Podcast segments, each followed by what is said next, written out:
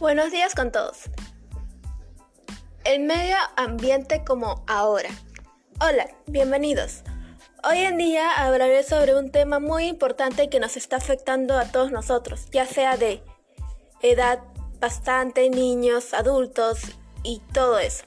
¿Han escuchado alguna vez de ese tema que viene a ser la contaminación ambiental? Hay muchas contaminaciones que no conocemos. Hoy les vengo a decir algunas. Por ejemplo, contaminación hídrica, contaminación del suelo, contaminación acústica y entre otras. Pero hoy, sobre todo, les vengo a hablar sobre la contaminación del aire. Que este tema nos está afectando un montón a las personas y no, no solo a las personas, sino también, sino también a los animales. La contaminación del aire nos trae un grave, un grave problema para todos nosotros y nos causa enfermedades como cáncer al pulmón, neumonía, bronquitis crónica, asma y entre otras. Entonces nos viene afectando desde hace mucho, pero ahora está avanzando poco a poco. Y eso la verdad es que sí da miedo, porque pues nosotros mismos vivimos aquí, sin embargo, es una pena que los mismos humanos, las mismas personas, causen esto, que nos dañen poco a poco, que nos dañemos nosotros mismos poco a poco contaminando el medio ambiente. Con tan solo decirles que 7 millones de muertes prematuras fueron por la contaminación ambiental en el 2016. O sea, ya se van dando cuenta de lo grave que es, lamentablemente. El 92% de la población mundial vive en lugares en los que se excede el nivel máximo de contaminación atmosférica permitido por la Organización Mundial de la Salud. La principal causa de la contaminación del aire son los combustibles fósiles, que vienen a ser el petróleo, el carbón, el gas natural y gas licuado de petróleo. Pero las personas, o sea nosotros mismos, lo utilizamos para combustibles de motores para la generación de electricidad que ahorita mismo lo estamos utilizando un montón?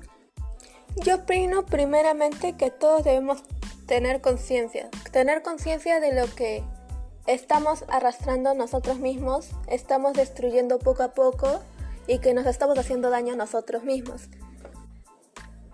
Yo opino también que podríamos ahorrar electricidad, agua, y cosas así, porque eso es lo esencial, eso es lo que nosotros estamos usando día a día, pero también podemos cuidarlo, así como también cuidamos nuestras cosas materiales, ¿por qué no cuidar las cosas que se obtienen así siempre, que nuestros padres tienen que pagar y que lo necesitamos para un futuro? Y no solamente para nuestro futuro, sino para, futuro, para futuras generaciones.